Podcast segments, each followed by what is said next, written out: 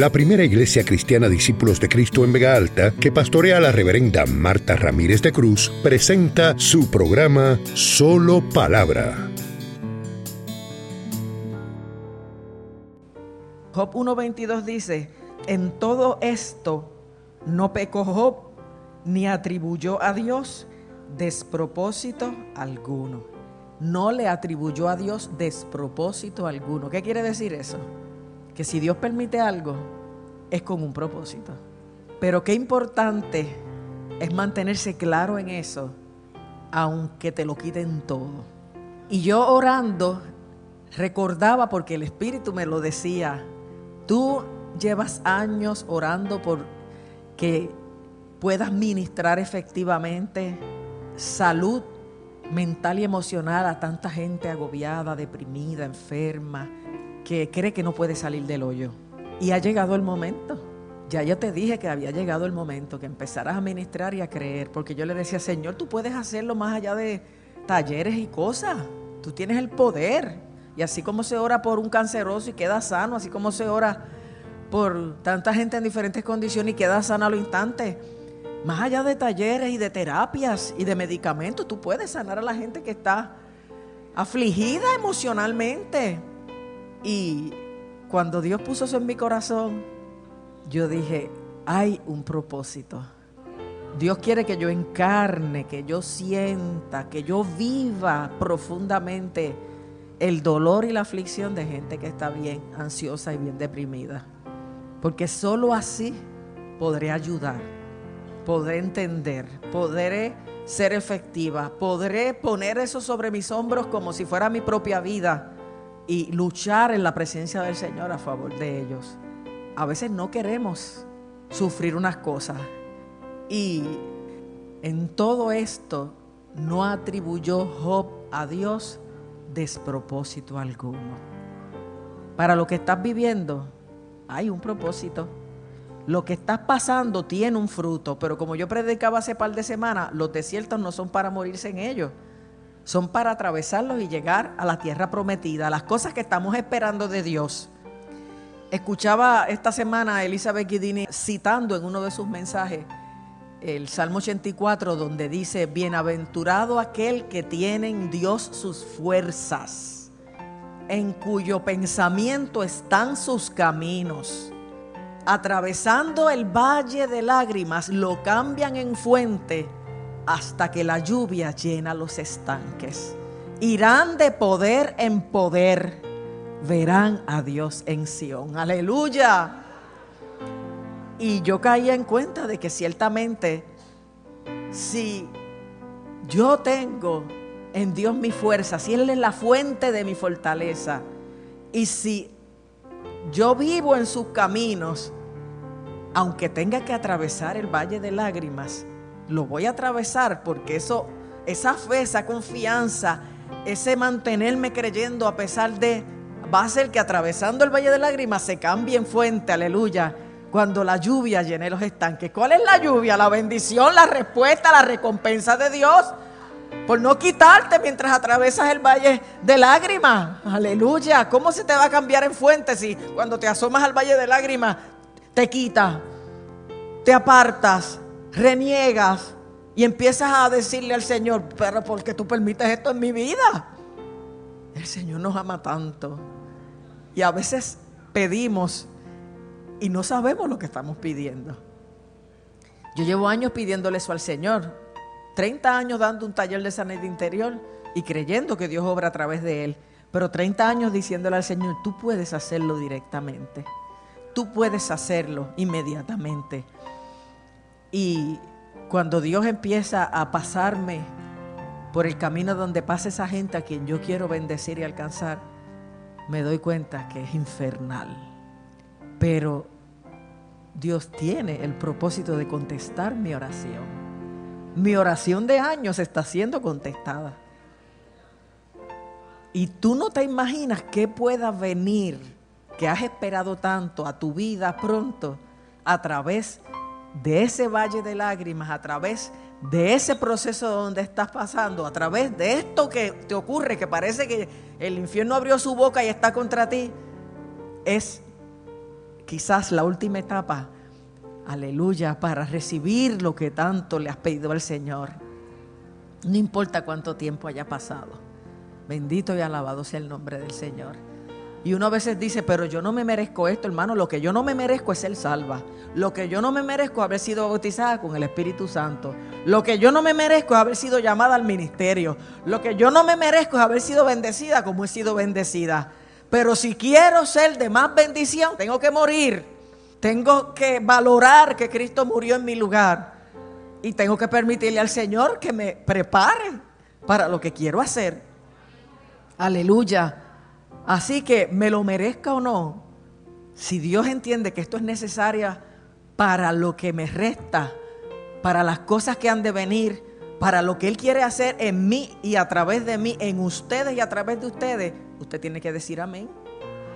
Recíbalo con gozo, recíbalo con alabanza, recíbalo con adoración, recíbalo como que es parte del proceso de Dios, como en efecto dice la palabra que a los que aman a Dios, a los que aman a Dios, todas las cosas le obran para bien. Esto es a aquellos conforme a su propósito son llamados. Si Él te ha llamado y tú amas al Señor, todo lo que te pase tiene un propósito de bendición, de crecimiento, de cambio, de restauración, de enderezar, de enfocar, de empoderar, aleluya.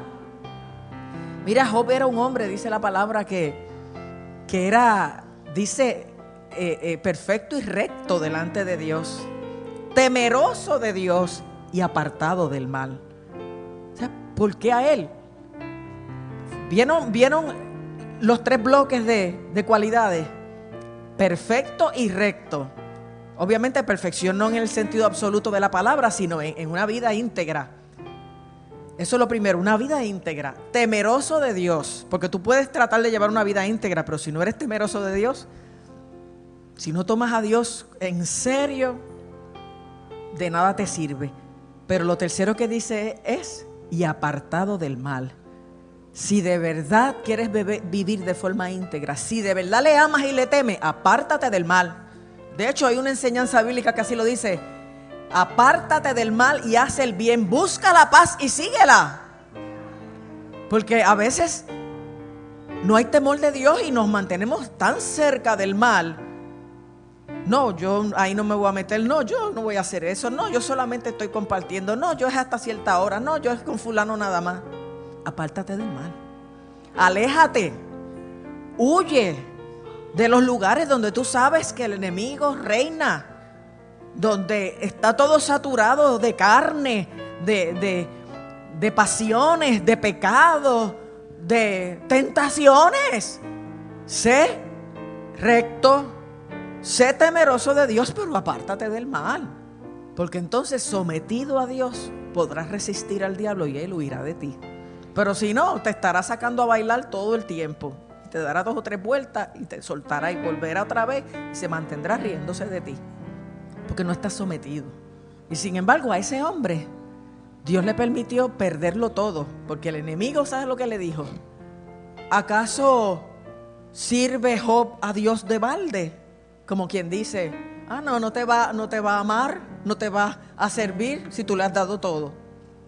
Dando la impresión o tratando de sugerir que Job amaba y temía a Dios por conveniencia, por los beneficios. Pero ¿y si Dios nos quita los beneficios, le seguimos amando y temiendo? Si te quita la casa, le sigues amando y temiendo. Si te quita la familia, ¿Le sigues amando y temiendo? Si dejas de estar en la abundancia que tuviste. Porque eso fue lo que dijo el acusador. ¿Acaso teme Jehová Dios de balde? Es que él le conviene. Y Dios le permitió quitarle todo. ¿Y qué le dijo el diablo a través de la mujer? Sí, porque el diablo usa a la gente. A través de su esposa. Aún retienes tu integridad. O sea, todavía tú sigues creyéndole a Dios. Todavía tú sigues recto y temeroso. Todavía tú crees que es importante agradar a Dios. Aún retienes tu integridad. Maldice a Dios y muérete. Qué bueno cuando tenemos una ayuda idónea así, ¿verdad? Un compañero, una compañera fiel que nos ayuda en el camino de la vida, que nos da ese apoyo. Y Job le dijo, desnudo salí del vientre de mi madre y desnudo volveré. ¿O usted pensaba llevarse algo cuando se muera? En serio, ¿usted piensa llevarse algo cuando se muera? Lo único que se va a llevar es lo que tenga en el corazón. No se aferre a lo material porque todo eso se queda. Desnudo salí del vientre de mi madre y desnudo volverá. Jehová dio, Jehová quitó. Sea el nombre de Jehová bendito. O sea, si Dios me quiso dar y lo disfruté, ahora que me quiere quitar, voy a renegar de Él. Si todo es de Él, algunas otras versiones dicen eso. Si todo es de Él, Él me dejó disfrutar por todo de un, por un tiempo, pues gracias por ese tiempo, pero si tú me diste y después me quitaste, como quieras, sea el nombre de Jehová bendito. Bendito eres, Señor. Porque hay algo que no te pueden quitar y es tu salvación. Aleluya. Es tu esperanza, es tu convicción de que Dios está por ti, de que aunque tú no lo entiendas, Dios te ama. Dios es fiel, Dios es bueno. Y alguna maroma se va a tirar el Señor para que tú termines siendo un victorioso. Si atraviesas el valle de lágrimas, si no te quitas a mitad de él. Y muchas veces nosotros, bueno, vemos a través del libro de Job que primero la mujer acusa a Dios de haberle fallado. Y luego los tres amigos acusan a Job de haberle fallado a Dios. Qué bueno como tenemos un equipo de consejeros así cerca, ¿verdad? Hermano, cuando alguien está en crisis, si no tiene algo bueno que decir, mejor no diga nada. Porque el libro de Job está ahí para demostrarnos que al más noble, al más recto, al más fiel le puede venir lo peor. No quiera saber más que Dios, ni quiera entender lo que a veces Dios no nos permite entender. Aleluya. ¿O usted no sabía que la gente más efectiva atendiendo pacientes de cáncer son los que pasaron cáncer? ¿Cuántos voluntarios hay de pacientes que tuvieron cáncer en el oncológico? Que la gente más efectiva acompañando personas que han tenido pérdidas de hijos son la gente que también los ha perdido. Porque encarnan ese dolor, porque están identificados, porque saben cómo se siente. Eso de te acompaño en los sentimientos. Mira, tú lo acompañas cuando de verdad tú has sentido lo mismo que la persona está sintiendo en ese momento. Entonces sí lo acompañas en los sentimientos. No lo digas como una frase más. Porque Dios nos empodera, nos sensibiliza y nos hace crecer en medio de la aflicción para después consolar a otros con la misma consolación con que Él nos consoló a nosotros. Pero hay que estar en el dolor, hay que estar en el horno de fuego, aleluya, para comprender y qué mucho tú dirás, contra, pues yo voy a ser la más sabia, el más sabio. Lo vas a hacer si sabes aprovechar el proceso y si pasas la prueba. Y fíjate que, en ese libro de Job uno ve tantas cosas que, que no quiero profundizar demasiado, pero hay hasta una profecía de Cristo en el capítulo 33, 23. Finalmente, después que los tres consejeros adultos se colgaron en la consejería que le dieron a Job, vino un joven llamado Eliú, a quien Dios dio sabiduría. Por eso no podemos tener en poco la juventud. Ciertamente la madurez y la edad trae sabiduría, pero hay gente que ni anciano aprenden. Y hay jóvenes que pronto reciben sabiduría de Dios y tienen una palabra correcta y adecuada en sus labios. Y este muchacho le pudo decir a Job lo que los tres amigos no pudieron decirle, que lo amaban. No es que esos tres amigos vinieron a acusarlo y a... Porque dice que cuando ellos decidieron venir a ver a Job, cuando lo vieron de lejos no lo reconocieron y alzaron su voz y gritaron. Y cuando finalmente se acercan a él, se sentaron frente a él a llorar siete días. No eran cualquiera, era gente que lo amaban. Pero es que hay cosas que no las entendemos y queremos explicarlas sin entenderlas. En vez de callarnos la boca y solo acompañar y solo orar y solo disponernos para cualquier cosa que la persona nos necesite y dejarle a Dios lo demás. Pero Dios usó a este muchacho, este joven Eliú, para profetizar ahí en el 33, 23. Mira cómo dice, y, y este es Cristo. que nadie más pudo hacer eso y que nadie más lo podrá hacer sino solo Jesús. Por eso se sabe, si tuviese cerca de él algún elocuente mediador muy escogido, aleluya, que anuncie al hombre su deber, que le diga que Dios tuvo de él misericordia, que lo libró de descender al sepulcro, que halló redención, aleluya.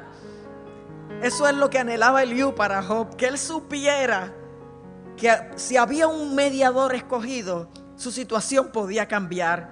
Él iba a entender que Dios tenía misericordia, que lo había librado de la muerte y que lo iba a redimir. Redención es pagar el precio por tu restauración, por tu rescate, por tu salvación. Qué tremendo que eso fue lo que hizo Cristo por nosotros. Eliú tuvo que anhelar eso para Job. Nosotros ya lo tenemos. Y Job se aguantó y se mantuvo fiel sin tener la esperanza cristiana que nosotros tenemos. Cuanto más nosotros vamos a aprender a seguirle creyendo al Señor, aunque lo perdamos todo. Nosotros tenemos un elocuente mediador muy escogido que nos ha anunciado nuestro deber, que nos ha dicho a través de su entrega que Dios ha tenido de nosotros misericordia, que nos ha librado de la muerte eterna, que es la muerte real que hemos hallado redención, aleluya. Nosotros ya tenemos esa experiencia.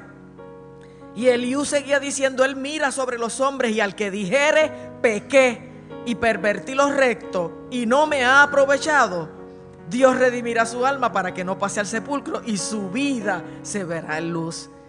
Ahí está Eliú diciendo, si alguno no está viviendo como debe ser, pero se arrepiente, reconoce, confiesa y se arrepiente, Dios redimirá su alma para que no pase al sepulcro y su vida se verá en luz. Dos y tres veces le dice esto Dios al hombre para apartar su alma del sepulcro y para iluminarlo con la luz de los vivientes. Dios quiere que si tu cuerpo no es librado, tu alma sea librada de la muerte eterna. Pero hay gente que lo que quiere es lo material.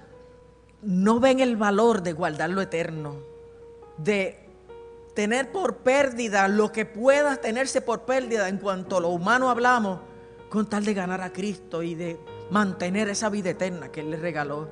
Tenemos que regresar a ese pensamiento de valorar las cosas eternas, porque la moda es valorar lo material y lo inmediato, el placer, la satisfacción inmediata. Y con Cristo hay que padecer para tener la satisfacción y el gozo eterno. Aleluya. Tenemos que volver a vernos como lo que somos, seres humanos creados por Dios con eternidad. Y a proyectar nuestra vida y nuestras acciones hacia eso, para no perder lo que de verdad tiene valor, aleluya. Y Job se dio cuenta, finalmente, aunque mantuvo su integridad, peleó y pataleteó porque hubo muchas cosas que él sentía que eran injustas, que él no se las merecía, y menos tres amigos que lo acusaban constantemente. Pero él mismo al final reconoce y dice, yo conozco que todo lo puedes y que no hay pensamiento que se esconda de ti. Dios ha visto todo lo que tú has pensado. No solo lo que has dicho, aún lo que has pensado. Por tanto, yo hablaba lo que no entendía. Estoy en el capítulo 42. Cosas demasiado maravillosas para mí que yo no comprendía. Fíjense como en retrospectiva si usted piensa todo lo que Job vivió, describirlo maravilloso. Se fue maravilloso todo ese tiempo de aflicción, de dolor, de pérdida. Él mismo declara ahí, yo hablaba lo que no entendía, cosas demasiado maravillosas para mí que yo no comprendía. Porque por eso el apóstol Pablo dice que las aflicciones del tiempo presente no son comparables con la gloria venidera que en nosotros ha de manifestarse y que esta tribulación momentánea produce en nosotros un cada vez más excelente y eterno peso de gloria. Si has tenido una tribulación momentánea en el tiempo eterno, porque así de breve son esta vida nuestra en el tiempo eterno, estás acumulando un cada vez más excelente y eterno peso de gloria, aleluya, no mirando las cosas que se ven, sino las que no se ven, porque las cosas que se ven son temporales, pero las cosas que no se ven son eternas. Aleluya. Gloria al nombre del Señor. Y Job seguía diciendo, oye te ruego y hablaré. Te preguntaré y tú me enseñarás. Aleluya. Uno no sabe nada. Uno se cree que sabe, uno no sabe nada. El que sabe es el Señor, el grande es el Señor. De oídas te había oído, mas ahora mis ojos te ven. Pero qué tremendo que aún conociéndole de oídas, era recto, era temeroso de Dios y se apartaba del mal. Y a veces nosotros viendo ahí en vivo y a todo color la gloria de Dios y no rendimos el fruto, la gratitud, el resultado que Dios espera de gente que como nosotros hemos visto a Cristo muriendo por nosotros y hemos tenido con nosotros el Espíritu Santo guiándonos a toda verdad y a toda justicia. Job no tuvo ese privilegio y por eso decía, de oídas te había oído, mas ahora mis ojos te ven, aleluya. ¿Cuándo es que tú ves a Dios? Dilo ahí. ¿Cuándo fue que Job vio a Dios? En la abundancia, en la posesión de cosas. Lo vio como lo vieron aquellos tres varones en el horno de fuego, que había uno cuarto que se pasaba como hijo de los dioses, aleluya, que era Jesucristo. Aleluya. Cuando estás en el horno de fuego se te queman las escamas de los ojos, se te queman los tapones de los oídos, te olvidas de lo que te está cubriendo y puedes ver, aleluya, que hay uno que es más poderoso que el fuego, que te acompaña y que te libra y que te saca sin quemar de ahí, aleluya. De oídas te había oído, mas ahora mis ojos te ven. Por tanto me aborrezco y me arrepiento en polvo y ceniza. Wow, uno se detesta cuando dice, ay, porque yo le dije esto a Dios, porque yo pensé esto, porque yo sentí esto, Señor. Porque ya le había dicho, yo sé que tú todo lo sabes, que tú ves cada pensamiento mío. Y por eso ahí él dice, me aborrezco y me arrepiento en polvo y ceniza. Y ahí fue que el ministerio de Job empezó. Porque aunque no voy a entrar en ese detalle, inclusive a sus amigos él tuvo que orarle para que Dios los bendijera y los sanara.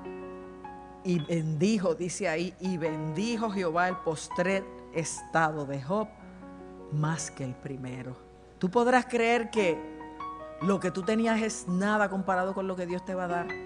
Tú podrías creer que Dios tiene propósito en todo. Tú podrías creer que esas circunstancias están trabajando con lo que anhelas y sobre todo contigo mismo, contigo misma para que estés listo para recibirlo o para disfrutarlo. No importa lo que estés viviendo, no le atribuyas a Dios despropósito alguno. No dudes de Él, no desmayes. Yo predicaba aquí el versículo ese de Isaías donde dice, se olvidará la mujer de lo que dio a luz para dejar de compadecerse del fruto de su vientre. Eso nos parece imposible, pero Dios contesta, aunque olvide ella yo nunca me olvidaré de ti. Aleluya. En las palmas de la mano te tengo esculpida. Delante de mí están siempre tus muros. Yo te tengo agarrado. Yo te tengo en mi mano. Aleluya. Yo te velo. Yo estoy en tus procesos. Pero atraviesa ese valle de lágrimas. Pasa hasta el otro lado. Como le dijo Jesús a los discípulos pasemos al otro lado y se desató la tormenta y parecía que no iban a llegar, que se iban a hundir. Y le reprocharon a Jesús, Señor, sálvanos que perecemos. Él ya había dicho, pasemos al otro lado. Y cuando se levantó la tormenta, ellos vieron ahí la gloria de Dios cuando Jesús dijo al mar y a los vientos, calla, enmudece. Y Dios va a silenciar todas esas voces que te dicen que maldigas a Dios y te mueras que acabes con todo, que salgas corriendo, que dudes de Dios, que le reproches, que le abandones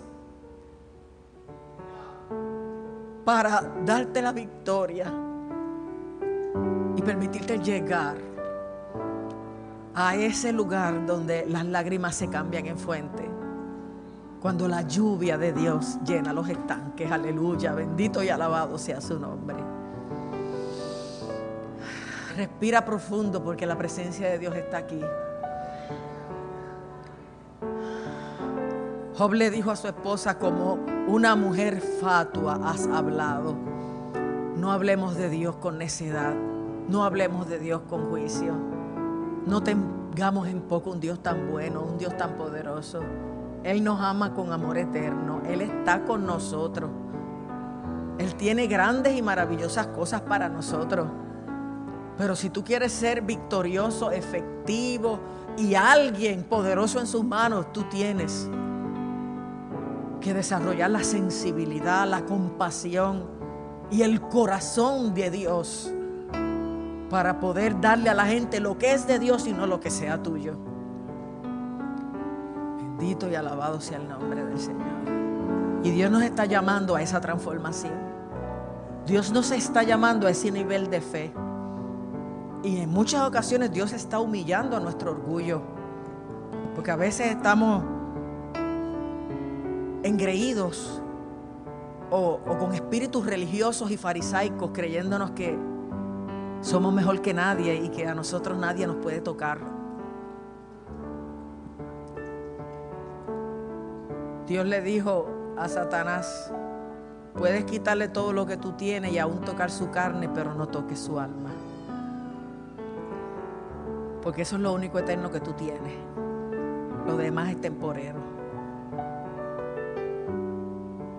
Y eso es lo que Dios quiere en esta mañana, que tú entregues, que tú permitas desarrollar, que tú permitas empoderar a través de la fe que continúa, aunque parece que todo se desvanece, aunque parece que, que el cielo está cerrado para ti. Dios te ama, Él está contigo. No le atribuyas al Señor despropósito alguno. Para más palabra, nuestro culto comienza todos los domingos a las 9.15 de la mañana en nuestro templo ubicado en la carretera número 2, kilómetro 29.7 en Vega Alta. Para detalles e información adicional, conéctate a www.vegaaltaparacristo.com. Te esperamos. Dios te bendiga.